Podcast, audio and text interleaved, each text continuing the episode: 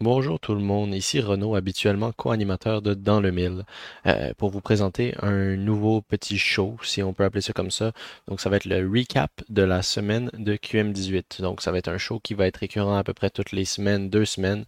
En fait, euh, dès que je vais aller euh, voir du hockey de QM18, euh, je vais venir ici vous parler un petit peu des jeunes que j'ai vu jouer, des joueurs, de, certains joueurs à qui j'ai pu parler, parce que depuis cette saison, on a un accès médiatique en fait à l'équipe de Montréal-Laval euh, dans la Ligue QM18, donc qui nous permettent de parler à leurs joueurs et puis euh, d'accéder à leurs matchs. Donc, je vais voir beaucoup de joueurs qui vont bientôt arriver euh, dans la GMQ ou bien qui vont être éligibles au repêchage de la GMQ. Donc, ici, ça va être mon moment pour prendre peut-être un cinq dix minutes euh, par semaine, deux semaines pour vous en parler.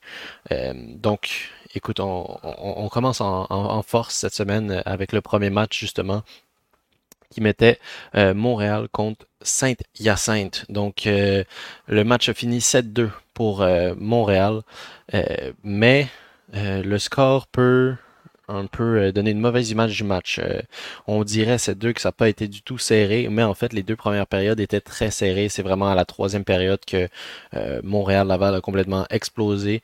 Et puis je pense qu'ils ont mis 19 tirs dans, juste dans cette période-là, tandis que dans les deux autres périodes, ils en avaient mis 18. Donc un match serré quand même pendant les deux premières périodes, mais bon, à la fin, Montréal ont juste était trop, beaucoup trop pour Saint-Hyacinthe.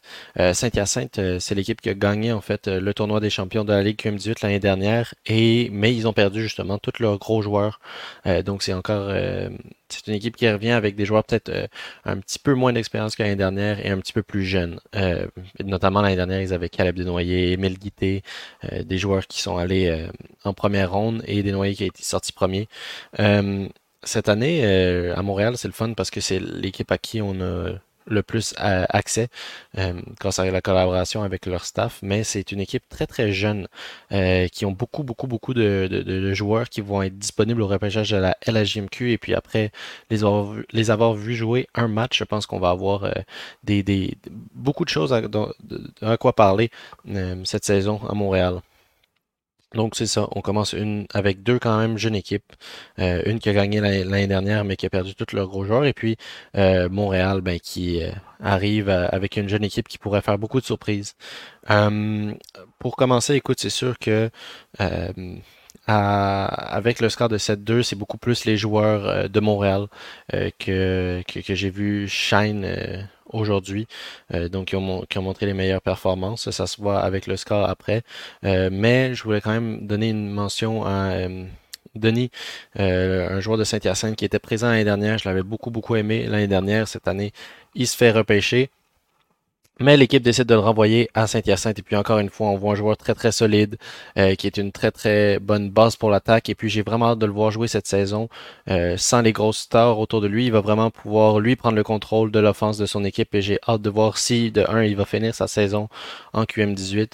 Et puis si de deux, justement, s'il finit sa saison en QM18, ben combien de points est-ce qu'il va réussir à mettre? Parce qu'il pourrait vraiment prendre contrôle euh, de toute l'offense euh, là-bas. Du côté de Montréal, on a aussi des joueurs qui reviennent, euh, dont un à qui j'ai pu parler après le match, euh, Maverick Brunet, qui a été repêché euh, par euh, Shawinigan, en fait, dans le, dans, dans le draft, ça fait deux ans, je pense. Euh, donc, c'est un joueur quand même, ça fait assez longtemps, il a beaucoup d'expérience avec euh, la QM18. Et puis, euh, c'est ça, il revient cette saison. Donc, pour commencer la saison, de ce qu'il me disait après le match, il s'est, fait donner des conseils par Shawinigan, certains trucs qu'il voulait, que l'équipe voulait travailler avec lui avant qu'il retourne jouer en LHJMQ. Donc, de ce que je comprenais, il était vraiment en QM18 pour montrer qu'il était capable de jouer euh, un bon jeu solide défensif aussi, en plus du côté euh, attaque. Parce que honnêtement, ce gars-là, le regarder jouer, le côté attaque, c'est déjà maîtrisé. C'est sur la glace aujourd'hui, ça devait être le joueur avec le meilleur IQ. Euh, il fait des passes, personne s'y attend. Des fois, c'est comme s'il disparaissait dans la zone offensive. Euh, la défense l'oublie complètement, puis il se met ouvert dans une dans une, une position très dangereuse, puis il crée une très très bonne chance pour son équipe. Donc, euh, en termes d'offense, euh, je- ça, va très bien. un joueur qui est un tout petit peu plus petit, mais qui utilise vraiment ça bien justement pour être un petit peu sneaky, si je peux dire ça comme ça. donc c'est ça, il, se fait oublier quand il a besoin de le faire. Puis il est capable de faire des très très belles passes en entrée de zone pour justement créer des chances qui sortent de nulle part. Donc il peut vraiment surprendre en offense. Et de ce qu'il me disait justement, ça va être vraiment le côté défensif maintenant qui reste à, travailler. Et puis écoute, pour la jeune équipe que Montréal a, c'est cool aussi d'avoir quelqu'un qui a justement cette expérience-là, qui va pouvoir euh, un petit peu recentrer euh, les jeunes, partager son expérience et puis euh, les, leur rappeler de, rester concentré, même si la saison commence très bien, de toujours garder le même niveau de travail. donc je pense qu'eux aussi, les jeunes à Montréal, sont très chanceux d'avoir Maverick avec eux dans leur équipe. justement, parlant de, de, de, jeunes, il y en a un, un défenseur donc ça va être son année euh, de draft cette année, euh, LAGMQ, euh, qui m'a beaucoup, beaucoup impressionné. Il s'appelle Vincent Vachon, donc le numéro 13 pour Montréal, justement. Écoute, un défenseur l'année dernière qui avait joué 4 matchs, si je me souviens bien, seulement en QM17. Donc, pas beaucoup d'expérience quand même en QM17, donc c'est presque comme s'il faisait le saut en fait.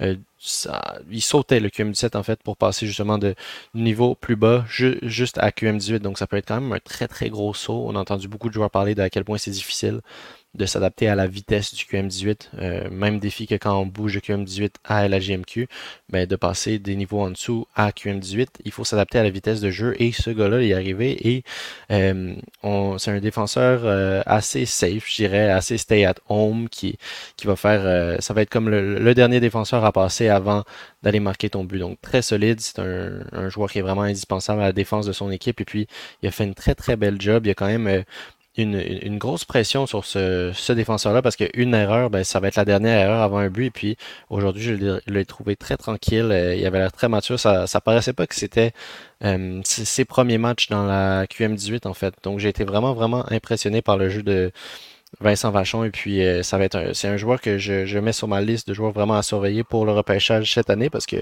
si ça continue comme ça, moi ça me surprendrait pas de le voir sortir haut. Et puis, euh, je trouve qu'il ajoute quelque chose d'indispensable euh, à Montréal. Euh, Montréal ont beaucoup quand même de, de, défenseurs qui sont soit two-way, soit offensifs. Donc, ajouter quelqu'un comme ça, justement, de safe et puis juste solide derrière, ça ajoute beaucoup beaucoup à l'équipe. Et puis ils l'ont fait jouer justement sur le le penalty kill aussi où il a été excellent. ça a été vraiment un excellent match de sa part. J'ai hâte de voir le reste de la saison. Sinon, on a euh, deux joueurs qui ont fait des excellents matchs. On a euh, Collecti, le numéro 22 aussi pour Montréal, et Léo Gauthier, le numéro 21.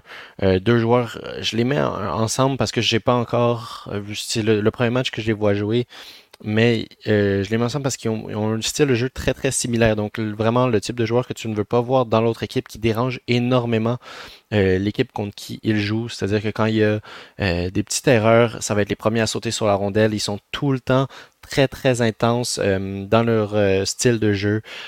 vraiment, ils se positionnent pour aller intercepter des passes. Euh, dès qu'ils sont dans la zone offensive, c'est de l'énergie. Ils amènent la puck devant le filet. Donc les deux ont joué des matchs incroyables, très similaires. J'ai eu la chance de parler justement avec Léo Gauthier aussi après le, le match. Léo Gauthier qui a fait un but et deux assists.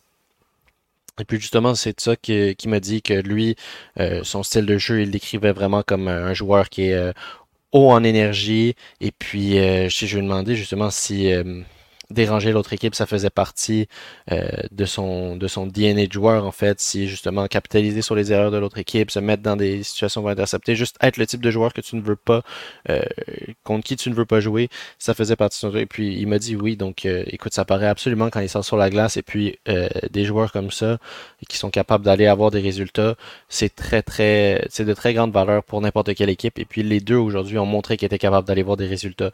Donc on pourrait ça pourrait être des des, grands producteurs qu'on voit euh, au euh, Rousseau cette année. Donc, hâte aussi de voir la suite des choses. Euh, il y a aussi un, des nouveaux joueurs, une recrue, si on peut dire comme ça, sa première saison, Zach Miller, qui a marqué, à mon avis, le plus beau but du match. dans les premières périodes, je l'ai moins, moins remarqué que les autres, mais en troisième période, je trouve qu'il s'est quand même très bien démarqué. J'ai hâte de voir justement le voir avoir peut-être certains matchs où il va avoir un tout petit peu plus de temps de jeu, mais il a marqué, à mon avis, ce qui était le meilleur but du match d'un angle improbable. Il a fait un top corner qui a surpris le gardien. Et puis, ça a marché. Écoute, il a eu son but, vraiment but du match. il a, ce, ce, ce gars-là, Zach Miller, a vraiment tout un tir du poignet donc, euh, il pourrait faire vraiment peur euh, à la défense de l'équipe contre qui Montréal joue. Et puis, euh, ça faisait un peu le tour des, des, jeunes de qui je voulais parler, mais c'est le premier match que je vais, et puis il y en a, il y en a plein d'autres. Hein. Dans les deux équipes, dans Saint-Hyacinthe aussi, il y en a des joueurs qui sont éligibles au repêchage. et puis à Montréal aussi, il y en a d'autres que j'ai pas parlé, quand justement je vais parler dans mes autres recaps. mais ceux que j'ai nommés aujourd'hui, c'est vraiment ceux qui ont stand-out pour moi dans le match d'aujourd'hui.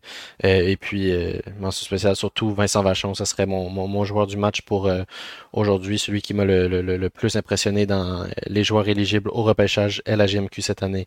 il m'a vraiment marqué, j'ai adoré son match. et puis, écoutez, pour finir, je dirais aussi que j'ai hâte de voir la saison de Antoine Pilote.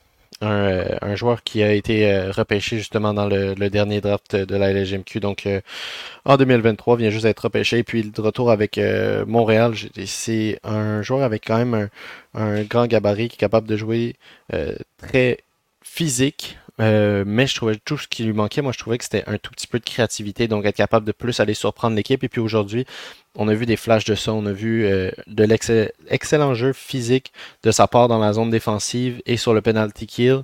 Euh, donc vraiment un, beau match de sa part. Et puis sa vitesse m'impressionne toujours. Pour sa taille, c'est quelqu'un souvent à, ce niveau-là en QM18, on a, l'habitude de voir des, joueurs un peu grands qui ont un petit peu de misère sur leur patin ou bien qui sont pas encore capables d'exploser euh, leur plein potentiel, si on peut dire ça comme ça. Euh, lui, c'est tout le contraire. Quand euh, il voit qu'il y a une opportunité de contre-attaque, et qu'il peut partir en, patinant vite, il le fait. Son explosion est vraiment impressionnante. Et puis aujourd'hui, ça fait un, très, bel assist. Donc à regarder aussi pour le reste de la saison. J'ai hâte de voir lui aussi s'il va finir la saison en QM18 et puis s'il a fini avec combien de points. Puis, euh, je sais, écoute, c'est un joueur qui ajoute énormément à l'équipe, même euh, d'un autre côté, quand on regarde pas les points, quand on regarde juste euh, en zone défensive, c'est un, un, attaquant, mais qui peut beaucoup, beaucoup, beaucoup aider en zone défensive grâce à son haut niveau de jeu physique. donc ça conclut mon premier épisode du recap QM18. Peut-être qu'il va il est un petit peu plus long que ce que les autres vont être parce que justement c'est le premier match et il y a beaucoup de joueurs que je découvrais donc euh, euh, à noter. Mais euh, c'est tous des joueurs sur lesquels je vais vous faire des suivis et puis pour les prochains épisodes aussi, je vais parler c'est sûr des joueurs de Montréal parce que c'est souvent là qu'on va aller les voir, mais parler aussi des joueurs de l'équipe contre qui Montréal joue. Mais écoute, après un 7-2, tous les joueurs de Montréal ont fait une très belle job aujourd'hui. Je pense que ça pourrait être une équipe qui, qui, qui, fait une, très belle saison et qui se rend plus loin que ce que beaucoup de personnes pensent. Euh, ils ont beaucoup de, de, de, talent dans cette équipe et de jeunes talents. C'était du très bon hockey à regarder. Euh, puis écoutez, euh, pour finir, je voudrais juste vous encourager justement à aller voir du hockey QM18. Je, je trouve que c'est, si vous êtes fan de hockey, c'est du très haut niveau quand même. Puis euh, le prix, c'est c'est rien. Euh, vous allez euh, à l'arena, c'est 10 dollars à la porte ou bien même 5 dollars si vous êtes étudiant. Donc ça vaut vraiment la peine d'aller voir ce niveau-là. Puis c'est tous des, des, des, gars qu'on pourrait potentiellement voir aussi en LHGMQ. Donc si vous êtes fan de LHGMQ, ça pourrait valoir la peine d'aller se renseigner justement sur la QM18. C'est très bon hockey puis une très bonne ambiance justement dans les plus petits arénas. Ça fait un petit peu plus intime. C'est vraiment le fun. Euh, donc, je vous remercie d'avoir écouté le premier. Puis justement, on se retrouve euh, soit la semaine prochaine, soit l'autre d'après pour euh, le deuxième recap. Bonne soirée tout le monde.